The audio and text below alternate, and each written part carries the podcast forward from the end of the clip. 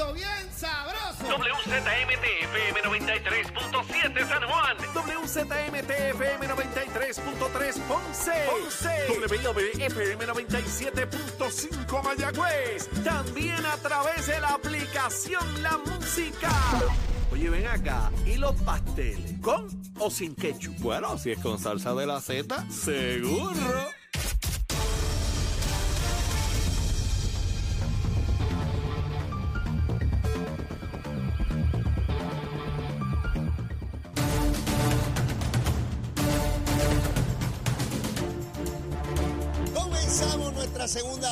Nación Z Nacional. Ya está Cristian Sobrino con nosotros como todos los lunes para quemar el cañaveral. Y luego dice que va a hacer ejercicio. A ver cómo va eso. Pero antes a los titulares con Emanuel Pacheco.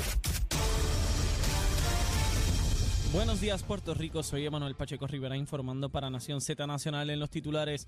La Asociación de Empleados del Estado Libre Asociado inició conversaciones con el municipio de Huánica con miras a llegar a un acuerdo para iniciar la demolición del antiguo centro vocacional Playa Santa en la fecha pautada del 19 de diciembre, a pesar de la demanda contra el ayuntamiento por requerirle a la entidad el pago de 129 mil dólares en arbitrios de construcción.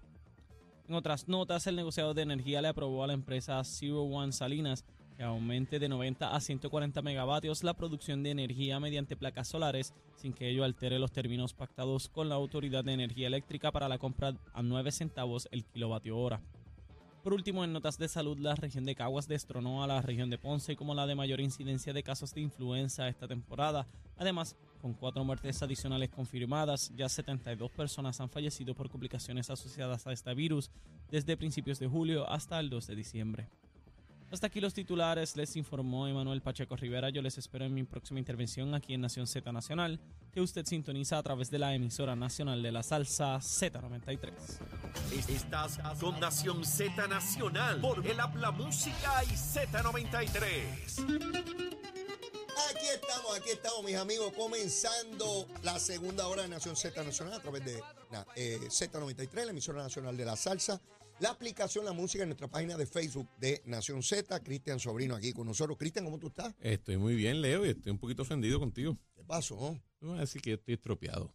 No puede ser. No, yo estoy de lo más bien. Yo estoy eh, refrescado, descansado, después de un hermoso fin de Ah, semana. ¿Estuvo bueno? Estuvo buenísimo, y pero, ¿verdad? Uno, uno Ah. se levanta a cierta hora, tiene que hacer su caminata diaria y pues lo pauté para después del programa. Ah, después del programa. sí, porque estamos en diciembre, así que ya Ah, estamos, que tiene- estamos tiene entrando un a- itinerario distinto. eh, sí, sí, época. estamos bajando, estamos bajando. Ah, ok, ok. De hecho, a mí me encanta, mira, el, yo cuando trabajé en la manufactura, Sí. había un tiempo que esto yo lo aprendí, lo encontré espectacular. Ellos le dicen el shutdown. Porque entre los días feriados, Ajá. eh, vamos simplemente a bajar la operación y así hasta terminamos ahorrando chavo. Ya. Así que yo adopté eso del shutdown, ok. así que después de la semana que viene yo voy en la lenta. Yo quisiera hacer lo mismo, pero no. Sí, pero está aquí todos los días, No, es posible problema. eso. Pero Sí. nada, uno, uno hace su, su esfuerzo y toda la cosa. Mira, Cristian, eh, quisiera comenzar contigo con un tema que a mí me, me sorprendió enormemente el viernes. Y es que leo una comunicación que hace la comisionada residente señalando que ella se opone al desganche, que los 1.200 millones de dólares que adjudica FEMA que se van a utilizar para esto, pues que no se usen para eso, que se usen para eh, subestación, otras cosas que ella dice. Y entonces, en esa misma semana había salido un artículo en el periódico El Nuevo Día señalando problemas ambientales con el desganche de unos supuestos expertos. Entre ellos está, eh, lo tengo por aquí, Juan Rosario, que es independentista, que fue parte de la Junta de Gobierno de, de la autoridad, que él mismo plantea que hace años él dijo que eso era importante y que había que hacerlo desde allá y no, y no se hizo. Y dice, ¿pero ¿y qué pretende la comisionada? De cada 10 interrupciones, dicen los expertos, 6 están relacionadas al problema de vegetativo, árboles, ramas, todo este tipo de cosas. ¿A qué tú le atribuyes que la comisionada haga eso? Bueno, eh, ¿a qué se lo atribuyo? Puede ser locura, desconocimiento, eh, desesperación, pero puede, pero, pero de todas las posibles razones, eh, el uso de la razón y la lógica no es. Y, y lo digo, yo recuerdo cuando después del huracán Irma y de María, que uno estaba hablando en el centro de emergencia que se había montado en el distrito de convenciones con diferentes funcionarios del Cuerpo de Ingenieros de los Estados Unidos, Ajá. del Ejército, eh, de FEMA, eh, los mismos muchachos de la Autoridad de Energía Eléctrica, eh, un- con todo el mundo que uno hablaba, te daban dos razones por la cual el, el restaurar la energía Eléctrica a, todo, a la gran parte de la población iba a ser difícil. La primera era, eh, obviamente, la, la- el, impacto destructivo de los vientos sobre las torres, sobre la cablería, sobre las subestaciones, eh, sobre las mismas generadoras. Eso era pura destrucción, ¿verdad? Y, y ese, ese efecto eh, tenía unas dificultades. Pero la más fuerte que ellos decían era Sí.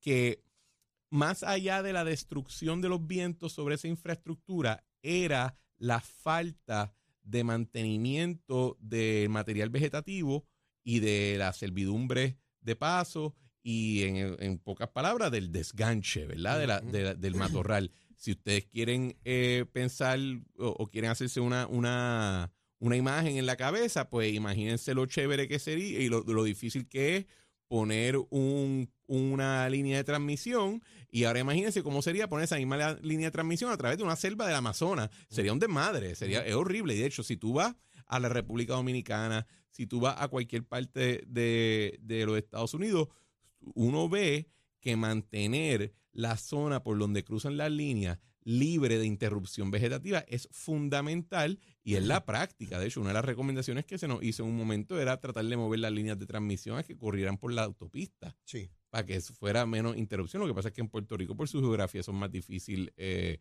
hacerlo que decirlo. Así que decir de que esto, pensar o imaginar que esto es un asunto opcional es francamente una locura. Y yo cuando me dicen, no, porque los expertos, en Puerto Rico hemos prostituido la palabra experto. Todo el mundo es. Eh, no, no, ser experto en Puerto Rico solamente implica una cosa, que a los periodistas tú les caes bien y que te, les gusta citarte, porque siempre que te llaman tú le vas a decir la loquera que ellos quieren escuchar para poder ponerlo en el periódico. Eso es lo que es experto en Puerto Rico. En Puerto Rico el término de experto no implica lo que debería ser, que es que más ve, muchísimas más veces que no, tú tienes la razón. Y se te. No de que tu opinión es lírica, no de que tu opinión es linda O simpática. o simpática, es que tú tienes la razón. Es que dado un periodo de tiempo razonable, tú vas a tu opinión va a resultar siendo la correcta versus cualquier otra opinión en oposición. Eso es experto. Y aquí ya hay un, un muy bien nutrido eh, eh, cuerpo de fulanos y de fulanas Mm. que nunca la pegan, siempre están equivocados, no obstante, son citados constantemente como expertos, incluso en las materias más esotéricas que tú te puedes imaginar. Yo, yo leí una vez, yo leí una vez una, una cita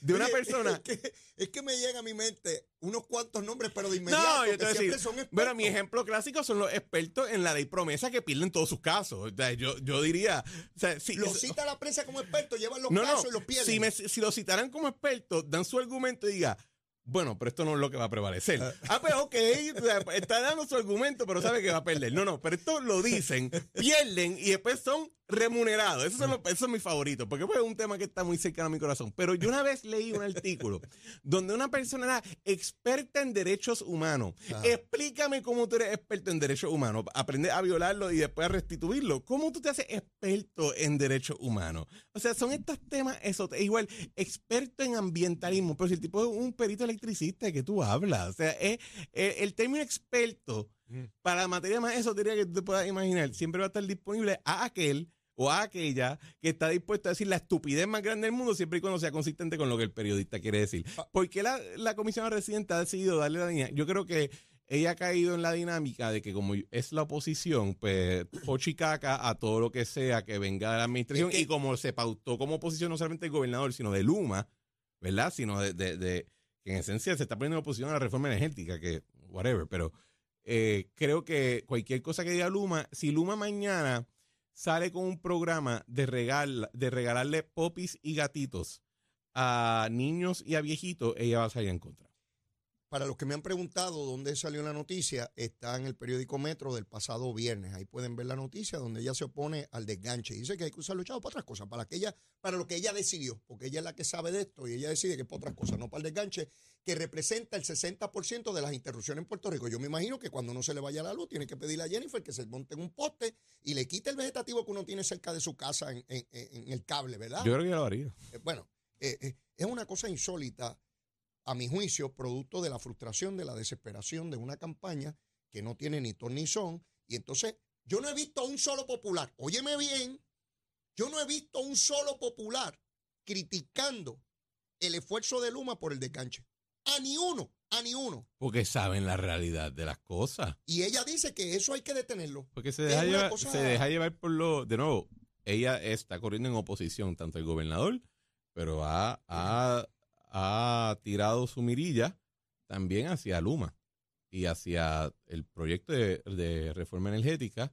Así que, de nuevo, si ellos dan un. Si ellos comienzan un proyecto para regalar eh, gatito y popis, Ella se va a poner. ella se va a poner, se va a poner a todo lo que tenga que ver con ellos. Y, y para mí es desafortunado porque yo pensaría que alguien que ha estado eh, que ha estado en gobierno y en una alta jerarquía del gobierno por los últimos siete años, Mm. ¿verdad? Especialmente en el tema energético, pues conocería que esto es, eh, reconocería que esto es un asunto que va más allá que simplemente es que la gente siente, ¿no? O sea, esto tiene que ver con, con lo que la gente siente, pero también con lo que la gente tiene y debe tener. Y debe tener, y yo, y yo se lo digo a todo el mundo, mira, el, el, cuando tú le das, llegó un momento en Puerto Rico que cuando tú le dabas al switch de la luz en tu cuarto, si prendía, te tenías que tirar de rodillas a darle gracias a Dios Padre, porque es que no había una explicación de ingeniería de cómo eso ocurría. Y cada vez más, pues se está eh, racionalizando esa infraestructura que había sido francamente abandonada hace mucho tiempo. Y parte fundamental de mantener eso funcionando para que cuando tú le des al switch de luz en tu casa, prenda la maldita luz, ¿verdad? Como si fuera eh, la luz del cielo, es que se haga el desganche a, una escala masiva porque lo habíamos dejado de hacer. Así es. Por eso es que no es otra cosa que la desesperación, tratar de crear odio eh, sobre una administración, procurando, como ya el periódico Nuevo Día puso el artículo, si yo lo critico, la oposición va a ver que por ahí es, se activan los populares, independentistas, lucha así entre somos más y no tenemos miedo, y a lo mejor provocamos no un verano, pero una buena Navidad, ¿verdad? Este, por ahí hay una primaria el 2 de junio y la cosa no arranca, la cosa no arranca. Sí. Y entonces hay que procurar ver si se, se forma un fuego y yo soy quien la apago, ¿verdad? Porque el fuego está ahí y yo lo apagué. Ah, y ya decir, claro, la, la crítica que estoy diciendo ahora la aplica igual a los otros siete imbéciles que listaron en ese artículo. O sea, y lo digo, o sea, porque, o sea, si, si a ti te llaman y te dicen, ¿qué usted cree de este proye- programa de, de desganche de vegetación para que las líneas crucen bien? Y tu contestación es tremendo, a favor. Si esa no es tu contestación automática, ya, acuéstate a dormir y despiértate en tres años o algo, porque de verdad no tienes nada que aportar. Que, que- no, que si la, eh, eh, que si la, el coquí, que si la vaina, o sea, paren de estar pensando en ñoñería. Las cosas, eh, eh, este mundo en el cual vivimos, esta infraestructura, no obstante todo lo que nos quejamos, no sale del agua, no sale de la tierra como las mata. Esto se construyó, esto cuesta, esto es difícil de mantener. Y que tú estés saliendo activamente en contra de la civilización humana, pues francamente una idiotez. Ahí está, Cristian Sobrino. Tengo que hablarte sobre la asamblea de, del PIB ayer. Eh, ¿Estaba allí? no, Yo tampoco. pero he visto lo que proyectó ¿verdad? La, la prensa. Habían sobre dos mil personas allí. Eh, se quiso dar la impresión temprano de que eso iba a ser un acabose. Luego ya no hablaban de cantidad, porque la cosa no, no funcionaba bien. Había un montón de sillas vacías, no había nadie de pie. Así que, ¿sabes? La cuestión del número, pero más allá del número, ¿verdad? Que nos podemos quedar ahí un rato hablando tontería. A lo que voy, hubo un número de electores que votaron a favor de Juan Dalmau, un número de electores que votaron por Victoria Ciudadana. La expectativa es que ese cúmulo se mantenga y, si posible, crezca. Ahora ya en una sola estructura política. Es evidente que el PIB se comió a Victoria Ciudadana. Sí, los cogieron de tontejo. Lo, cogieron de tontejo de la manera más miserable que uno pueda pensar, porque un partido político nuevo, acabado de crear, logra dos escaños por, por, por cada cuerpo legislativo. Sí, a mí, a mí eso me... re- yo, yo siempre he dicho que en Puerto Rico, si no existieran las pistolas, las inventáramos para pegarle el tiro en el pie. Y Victoria Ciudadana me probó eso espectacularmente. eh, es increíble Sí. como una estructura como esa que denotaba mucha más vitalidad, juventud, Juventud, definitivamente eh, juventud. expectativa, eh, se, se, se lo tragó el PIB.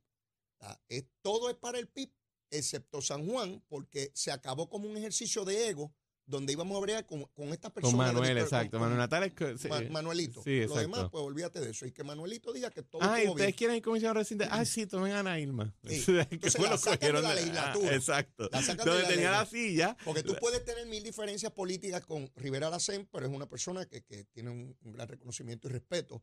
Pues esa la sacan. En vez de mantenerla allí. La sacan. Sí. Entonces, a Betito Márquez, que es el supuesto estadista, pues ese también lo sacan y lo mandan para Bayamón, allá al cadalso, porque allí no hay manera de que gane el distrito, Ajá. pero lo mandan para allá. Entonces, ¿a Vete a bregar ahí con tu papá, Dejan a. Nogales, que está acusada de delito grave y está bajo Claro, fianza, importante. y dejan a Bernabe, que hace seminarios anticapitalistas. Y de que, y que le- Puerto Rico y- y que escribe en Twitter de que lo perdonen, pero no puede pensar en más nada que no sea Gaza. Este, exactamente. Sí, O sea, sí, sí. este, este, El circo. esos son los, El circo. los- los personajes. Es un circo. y, y allí, pues, ¿verdad? El PIB tratando nuevamente de, de procurar eh, tener vitalidad política.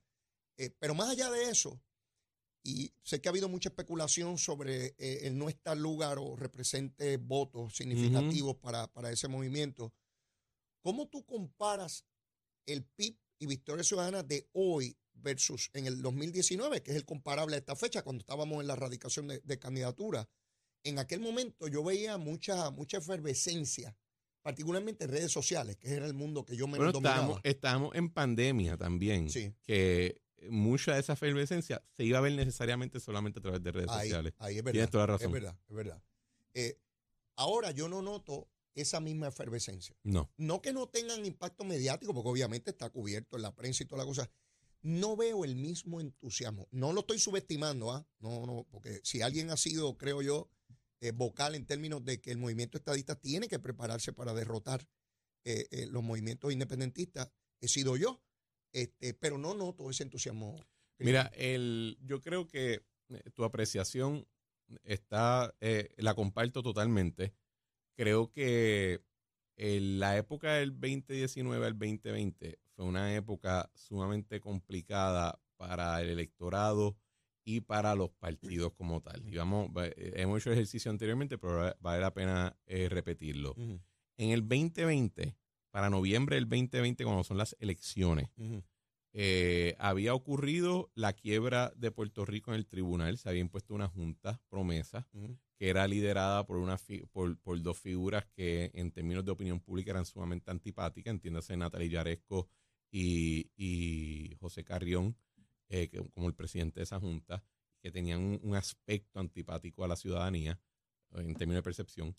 Eh, entonces, súmale a eso dos huracanes categoría 5, destructivos eh, a una escala espectacular, nunca antes vista desde los tiempos de justo después de que llegaran los americanos a Puerto Rico en, lo- en el 98, en el 1898. Súmale a eso el presidente Donald Trump, que en su encrucijada contra Carmen Yulín y contra toda oposición había desatado una campaña de odio y de sabotaje contra Puerto Rico y su gobierno en términos de la Junta de la Recuperación. Eh, súmale a eso el verano del 19, eh, la revuelta y lo que eso significó. Súmale a eso la crisis constitucional de quién sería el, el sucesor de Ricardo. Ujú. Súmale a eso eh, la, la figura de Wanda Vázquez y su alta y baja en el proceso de, de la gobernación. Súmale a eso la primaria del PNP. Súmale a eso terremotos. Pandemia, toda la cosa. Súmale a eso entonces una pandemia, lockdowns, que si la vacunación. O sea, todo eso para noviembre del 2020. En esa época, todo, Todo eso nos ocurrió. eso yo le digo, eh, yo en esa época, eh, Leo, yo le decía a la gente, caballo, PNP que gane está ungido por Dios.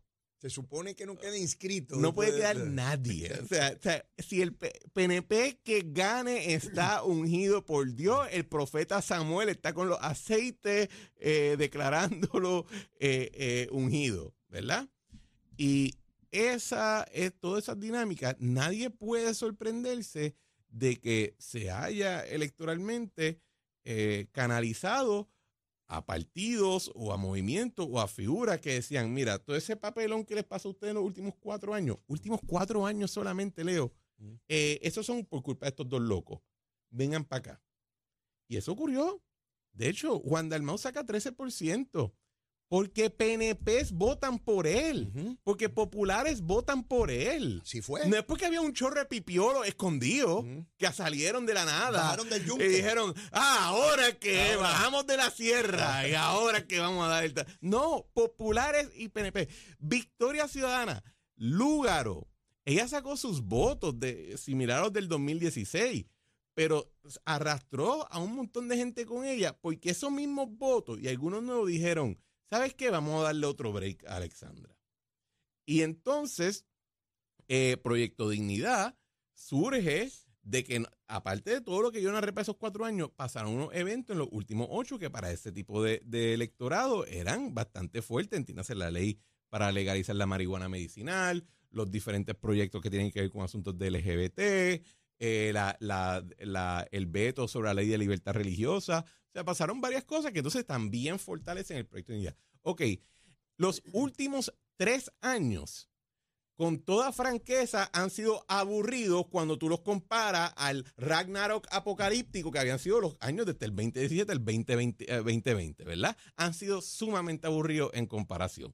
Así que esa efervescencia que tú dices que falta, es que, es que no tiene otra manera de faltar porque no ha habido No, todo ese no, evento. No está el combustible. No está el combustible, muy bien eh, resumido. Eh, no está el, eh, la dinamita, que no está puesta la bomba para que explote.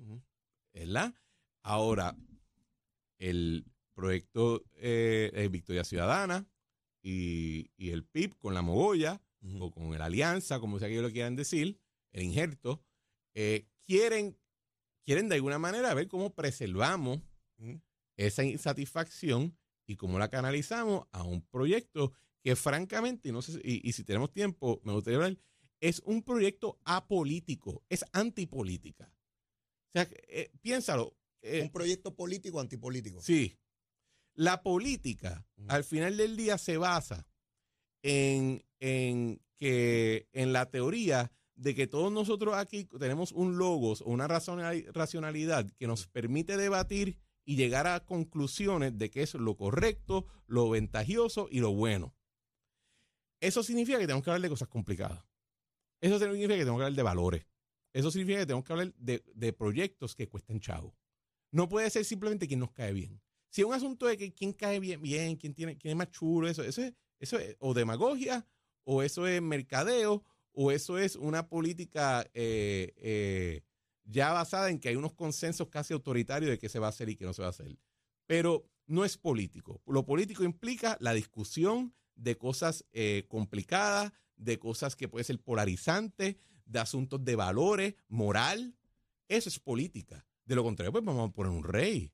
Porque si no podemos hablar de cosas complicadas porque quien se ofende, pues vamos a eliminar toda esta cuestión de las elecciones. ¿Verdad? Eh, las elecciones no tienen nada que ver con capacidad, tienen que ver con quién representa tus anhelos, quién representa tu eh, integridad eh, espiritual o moral.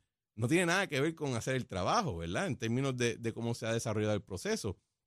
Y el, la, la alianza, el PIB, Victoria Ciudadana, si tú notas, es antipolítico. No, no me prestes atención si soy independentista o no, chicos, eso es de la Guerra Fría. Es que yo soy más bueno. Yo soy honesto. Yo soy chévere. Yo soy cool. Yo no te voy a hacer nada malo porque yo soy bueno y aquel es malo. Es la política del limpio y del sucio. Es una política totalmente apolítica. De hecho, hay grandes escritos. yo no puedo hacer nada malo porque yo soy totalmente bueno. Es correcto. Y él no puede hacer nada bueno porque es totalmente malo. El bipartidismo corrupto. Exacto. Es corrupto, ya se acabó. No hay, no hay más nada que hablar, Leo. Sí, sí. Es el bipartidismo corrupto. Seguro. ¿Y cómo tú puedes estar a No favor del puedes hacer- corrupto? Tú estás en contra, tú estás a favor de la corrupción, Leo. Claro que no. Ah, pues tú tienes que estar en la alianza. Exacto. Porque el otro ya por definición es malo. Exacto. ¿Ves? Esa es la, es la política antipolítica de ellos. ¿Cómo? Eh, mira, mira que, ¿cuál es el primer, la primera propuesta de Juan Dalmau? No es la independencia, es un tribunal de la verdad. ¿What? O sea, ¿cómo un tribunal de qué? Es, el, es, él está proponiendo, y lo dijo con su boquita Sí, sí, así que no, así que no, no me lo estoy Eh, inventando no, no, yo Lo dijo, lo dijo. que había que hacer un tribunal porque aquí quedaban gente que había que enjuiciar Ujú. y había que meter presa y había que quitarle su propiedad.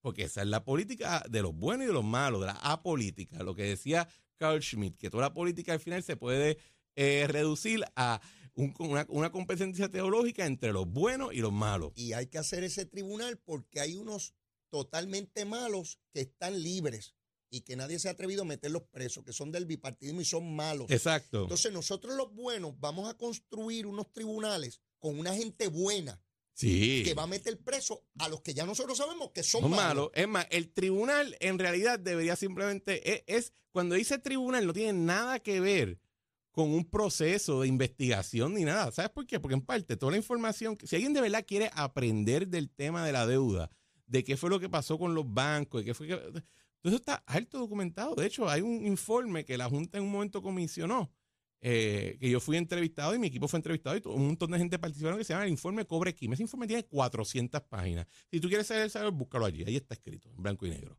Y hace estas recomendaciones y todo. Pero es que ellos no quieren saber. Eh, Lo de ellos es una cuestión de informe. Ya todo el mundo ha sido declarado culpable. Así Es es. el pecado original. Do- do- dos cosas.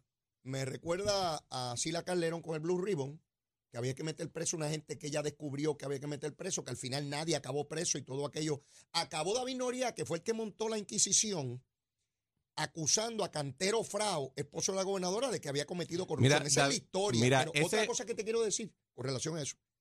Esto lo hace Dalmao, que es el ungido del movimiento independentista de las carpetas, que fueron víctimas de carpetas. Los mismos que durante décadas fueron carpeteados y buscados y señalados de antemano como corruptos ilegales y fueron presos, ahora él dice que hay que hacer eso contra, contra otra gente. Mira, el, eh, una cosa, primero, en términos del Blue Ribbon, que siempre todo el mundo dice, y nadie salió preso.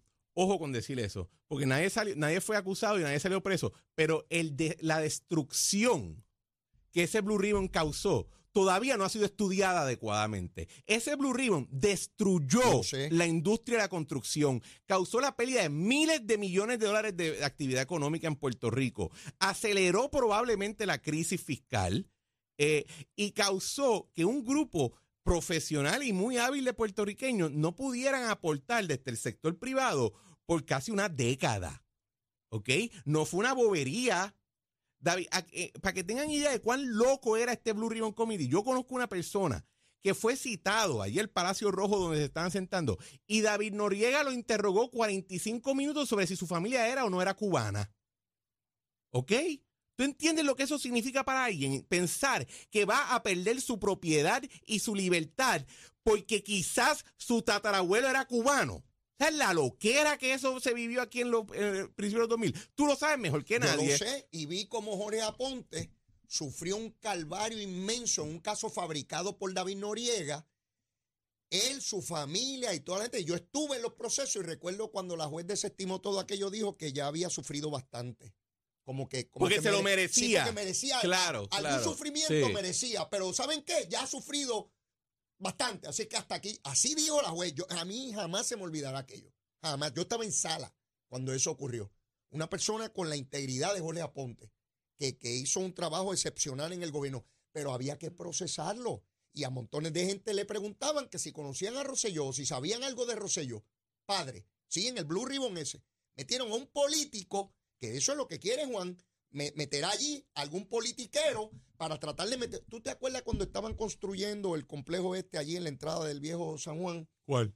eh, que está frente al Tribunal Supremo? Se me escapa el nombre ahora. Paseo Caribe. Paseo Caribe, que montaron un tribunal del pueblo en la calle, literalmente Sí, en la sí, calle, sí. porque estaban, allí había hasta un profesor de derecho que le enseñaba a los estudiantes de la escuela de derecho cuál es el sistema, pero cuando se trataba de política podíamos montar un sistema no creen. sin protección de leyes para, para decirle a la gente que están enjuiciando a alguien. Porque cuando tú entras en esta antipolítica del bueno, del malo, del sucio y del limpio, eh, el sistema, la operación del sistema no tiene ningún tipo de autoridad para ti porque tú piensas que lo debes desmantelar completo. claro, Es la refundación de todo siempre. claro, porque ese sistema es el que promueve y El que promueve la corrupción. Así que, así que si hoy yo decido, tú sabes, en- en, eh, soy eh, iluminado y decido que hay que derrumbar todo eso y para el carajo, pues lo puedes hacer. así, ocurre, así ocurre en Nicaragua. Así ocurrió en Nicaragua, así ha El ocurrido. amigo de David, de, de, Ah, de Rubén así, así ha ocurrido en muchos sitios, de hecho. Y lo segundo que quería decir, ah, tenemos, Tenemos tiempo que ir a una pausa. Luego, Ok, de la misma volvemos. me- luego de la pausa me dice lo segundo que querías decir. Ok, vale. Eh, pero antes de decirme lo segundo que quieres decir, El almuerzo, seguro. Bueno, aquí en Z93, llévatela, chamo. Buenos días, Puerto Rico. Soy Emanuel Pacheco Rivera con el informe sobre el tránsito. ya ha comenzado a reducir el tapón en la mayoría de las carreteras principales del área metropolitana. Sin embargo, la autopista José de Diego se mantiene congestionada desde Bucanán hasta el área de Atorrey. En la salida hacia el Expreso Las Américas, igualmente la carretera número 2 en el cruce de la Virgencita y en Candelaria en Toa Baja y más adelante entre Santa Rosa y Caparra. Por otra parte, la 165 entre Cataño y Guaynabo en la intersección con la PR22, la PR5, la 167 y la 199 en Bayamón y la 176, 177 y 199 en Cupey. Por otra parte, la autopista Luisa Ferré entre Montelledre y la zona del Centro Médico de Río Piedras y más al sur en Caguas y la 30, desde la colindancia de Junco y Gurabo hasta la intersección con la 52 y la número 1. Hasta aquí el informe del tránsito, ahora pasamos al informe del tiempo. Para hoy lunes 11 de diciembre, el Servicio Nacional de Meteorología pronostica para todo el archipiélago un día generalmente húmedo, ventoso y lluvioso, con intervalos de nubosidad y cielos claros. En la mañana se esperan lluvias pasajeras para el este y en la tarde se esperan aguaceros con tronadas para el este, el interior y el oeste mientras que para el resto de la isla se espera un día parcialmente soleado con algunos chubascos pasajeros. Los vientos se mantienen generalmente del este-noreste de 8 a 16 millas por hora, con algunas ráfagas de sobre 20 millas por hora, y las temperaturas máximas estarán en los altos 70 grados en las zonas montañosas y los medios a altos 80 grados en las zonas urbanas y costeras. Hasta aquí el tiempo les informó Emanuel Pacheco Rivera. Yo les espero en mi próxima intervención aquí en Nación Z Nacional que usted sintoniza a través de la emisora nacional de la salsa Z93. Hablándole claro al pueblo. Nación Z Nacional, soy Leo Díaz. Buenos días a todos. Leo Díaz en Nación Z Nacional por la Z